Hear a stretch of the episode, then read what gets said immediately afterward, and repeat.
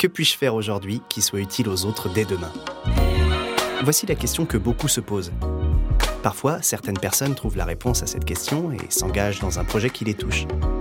Dans les nouvelles voies de la solidarité, nous donnons la parole à ces personnes. Elles font partie des nouvelles actrices et acteurs de la santé et de la solidarité en France. Création de liens sociaux, soutien, solutions technologiques, pédagogie, chacune d'entre elles a imaginé une manière de se mobiliser. Les Nouvelles Voies de la Solidarité, le podcast d'Essentiel Santé Magazine qui vous aidera peut-être vous aussi à répondre à cette grande question. Que puis-je faire aujourd'hui qui soit utile aux autres dès demain? Bonjour Julie. Bonjour. Julie Daché, vous êtes docteur en psychologie sociale, conférencière, formatrice, et il se trouve que vous êtes aussi autiste Asperger. Donc vous avez d'ailleurs écrit deux livres qui parlent de ce sujet. Le premier qui s'appelle La différence invisible, qui est une BD inspirée de votre propre histoire, et puis Dans ta bulle, qui cette fois-ci donne la parole aux personnes autistes. Vous avez été justement diagnostiqué autiste Asperger en 2012. Vous aviez alors 27 ans. Cette information vous a surprise ou finalement vous vous y attendiez un peu? Alors déjà, peut-être je vais revenir sur le terme Asperger. Effectivement, à l'époque, c'est le diagnostic que j'ai reçu.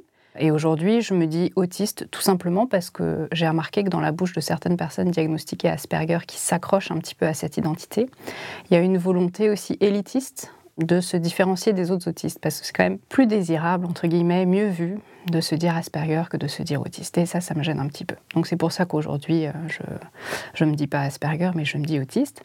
Et pour répondre à votre question, ça m'a surprise, oui et non. Un tel diagnostic à 27 ans, forcément, c'est quand même euh, une déflagration, parce qu'on s'imagine que on aurait dû le recevoir plus tôt. Et en même temps, j'avais déjà entamé quand même pas mal de, recherches. Je m'étais bien imprégnée de ce que ça supposait, de ce que ça voulait dire. Et j'étais relativement convaincue euh, d'être concernée. Donc c'est venu confirmer ce que je pressentais euh, très fort euh, en moi. Et finalement, c'est assez courant que le diagnostic prenne autant de temps que les gens découvrent sur le tard qu'ils sont autistes? J'ai coutume de dire que pour ma génération, et les générations d'avant, on est vraiment des générations sacrifiées parce que euh, l'autisme est, mais surtout était, très mal connu particulièrement les formes un peu plus subtiles, un peu plus invisibles. Euh, donc des personnes comme moi euh, voilà, sont passées entre les mailles du filet diagnostic et il arrive qu'il y ait aussi des diagnostics posés chez des seniors. Hein, je reçois parfois des témoignages de personnes à 60, 70 ans qui enfin ont une réponse à leurs questions.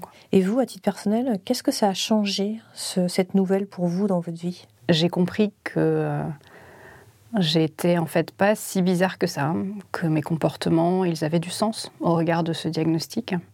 Ça m'a permis de déculpabiliser, de changer de paradigme, et plutôt que de me forcer à essayer de faire comme tout le monde, à rentrer dans un moule, d'envisager plutôt de changer ma vie euh, pour qu'elle me convienne mieux. Et puis, euh, ça m'a réconcilié d'une certaine manière avec mon identité. Donc, pour mon estime de moi-même, ça a été assez fort après, euh, bon, être autiste dans un monde de non-autistes, euh, c'est quand même difficile. Et ça, là-dessus, ça n'a rien changé. Quoi. En France, quand on parle de handicap, on le fait sans se rendre compte qu'on est très imprégné du modèle médical du handicap, qui considère en fait que c'est la personne qui est intrinsèquement handicapée, et donc c'est sur la personne qu'on va chercher à agir, c'est la personne qu'on va chercher à réparer. Dans d'autres pays, notamment anglo-saxons, on est plutôt, plutôt influencé par le modèle social du handicap, qui considère que la personne n'est pas intrinsèquement handicapée, mais qu'elle peut être en situation de handicap dans des environnements inadaptés. Et c'est vraiment important. Parfois, j'entends dire oui, mais oh là là, le politiquement correct. Maintenant, il faut dire personne en situation de handicap. On peut plus rien dire. Non, mais c'est pas juste une question de terminologie. C'est ne plus faire peser sur les épaules de la personne le poids de ses difficultés, mais aller interroger l'environnement. Donc, en ça, c'est pas du tout euh, contradictoire que de dire l'autisme, c'est une différence, c'est une richesse qui doit être respectée en tant que telle. Mais en même temps, ça place les personnes autistes en situation de handicap lorsque l'environnement est inadapté. Cette différence, euh, elle est souvent invisible. C'est ce que rappelle le titre de votre premier livre, mais elle est d'autant plus chez les femmes, hein, chez les femmes autistes. Oui, on sait aujourd'hui que euh, les critères diagnostiques tels qu'ils ont été établis l'ont été à partir de l'étude de cas masculins. Donc déjà, il y a un biais de genre. Et en plus de ça, on réalise, un peu tardivement, que l'autisme se présente différemment chez les femmes. Donc il y aurait ce qu'on appelle un phénotype féminin, vraiment des caractéristiques propres aux femmes, et notamment de meilleures compétences de communication, parce que une des raisons, on le sait, hein, c'est parce que les femmes sont socialisées différemment, des intérêts spécifiques, donc des passions un peu plus acceptables socialement, euh, une tendance à imiter leur père et donc à développer certaines euh, compétences. Et tout ça, euh, ça fait qu'elles vont passer inaperçues avec en plus des outils diagnostiques qui ne sont pas adaptés à leur spécificité. Donc, oui, chez les femmes, c'est plus compliqué à diagnostiquer, donc c'est plus compliqué aussi de les accompagner. On parle désormais plutôt de troubles du spectre autistique, parce que les formes d'expression en fait sont, sont très diverses. Euh, au total, ça représenterait au moins 600 000 personnes en France. Donc euh, on peut dire que c'est loin d'être un sujet euh, anodin, quelque chose de rare en fait. Ah oui, non, c'est pas rare. Hein. Ça concerne une personne sur 150 hein, environ. Alors parfois on entend dire oh là là, il y a une épidémie d'autisme, il y a de plus en plus de personnes autistes. Non, c'est pas une épidémie d'autisme, c'est que les critères diagnostiques ont été élargis. Puis c'est une condition qui est de mieux en mieux connue et donc de mieux en mieux reconnue par les professionnels de santé. Mais oui, une personne sur 150, c'est quand même beaucoup. s'engager pour les autres est toujours possible.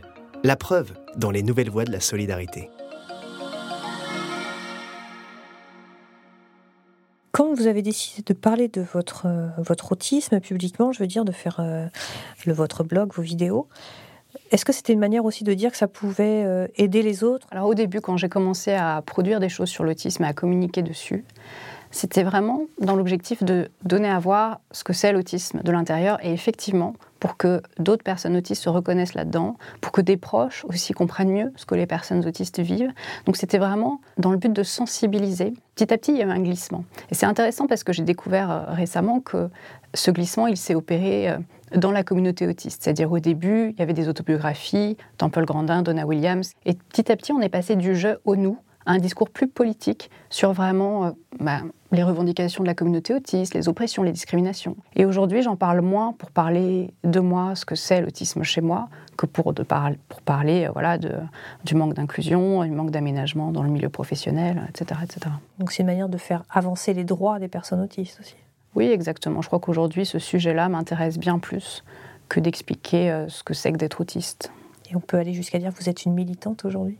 J'ai dit ça de moi longtemps. Aujourd'hui, j'ai du mal à le dire parce que pour moi, militer, je ne sais pas si aujourd'hui on pourrait, on pourrait dire ça de, moi. Quoi. Je ne sais pas, c'est un terme quand même assez fort. Je ne sais pas si je mérite cette étiquette. Et à travers vos livres, vos conférences, vos formations, qu'est-ce que vous cherchez à faire? C'est mieux faire connaître cette différence? C'est changer l'image des personnes autistes dans notre société? Je dirais que c'est surtout euh, permettre aux personnes directement concernées de se sentir mieux dans leur peau. Ça, c'est important pour moi. Euh, et aussi euh, favoriser une meilleure inclusion. Euh, les conférences que je donne en entreprise sur l'autisme et l'emploi, le but c'est de présenter ce qu'est l'autisme, de dédramatiser aussi, parce que c'est un sujet très lourd qui fait peur. Donc, quand on arrive en entreprise pour parler d'autisme, on regarde quand même un peu de travers en se disant quel intérêt, pourquoi, est-ce que même les personnes autistes peuvent travailler? Alors oui, elles peuvent travailler. Et donc ensuite, je parle aussi des aménagements, c'est-à-dire quel type d'aménagement on peut mettre euh, en place pour que la personne autiste travaille dans de bonnes conditions? Alors que c'est sûr, ça va pas tout changer et que c'est pas pour autant qu'après les RH vont se mettre à spécifiquement recruter des personnes autistes, mais quand même ça plante une graine. Et parfois, je sais, parce qu'on me le dit, que euh, après mes interventions, il y a des personnes autistes qui n'avaient pas dit qu'elles étaient autistes, qui osent faire valoir leur reconnaissance de qualité de travailleur handicapé auprès des RH et demander des aménagements. Et ça, je trouve que c'est une grande victoire. Et la formation que je propose euh, en ligne, c'est surtout une formation destinée aux personnes autistes. C'est la formation que moi, j'aurais aimé avoir après mon diagnostic pour euh, euh, dépathologiser en fait l'autisme et avoir une meilleure, meilleure vision de moi-même. Parce que justement, l'image qu'on donne dans notre société des personnes autistes, pour vous, elle est loin de la réalité C'est une image très euh, stéréotypée, comme s'il n'y avait que deux extrêmes finalement. L'enfant autiste euh, mutique avec des troubles du comportement très intenses, ou l'adulte de génie qui a une mémoire absolue et qui joue très bien du violon. quoi. alors que bien sûr, l'autisme, c'est un spectre avec des milliers de nuances. Merci beaucoup d'avoir écouté cet épisode des Nouvelles Voix de la Solidarité. N'hésitez pas à nous laisser des commentaires et à nous apporter vos étoiles pour nous aider à diffuser largement ces initiatives utiles et solidaires. Rejoignez également tous les autres auditories de ce programme sur notre Facebook, Twitter ou Instagram, at Essentiel Santé Magazine. Vous pouvez y partager votre avis, vos envies, vos projets solidaires.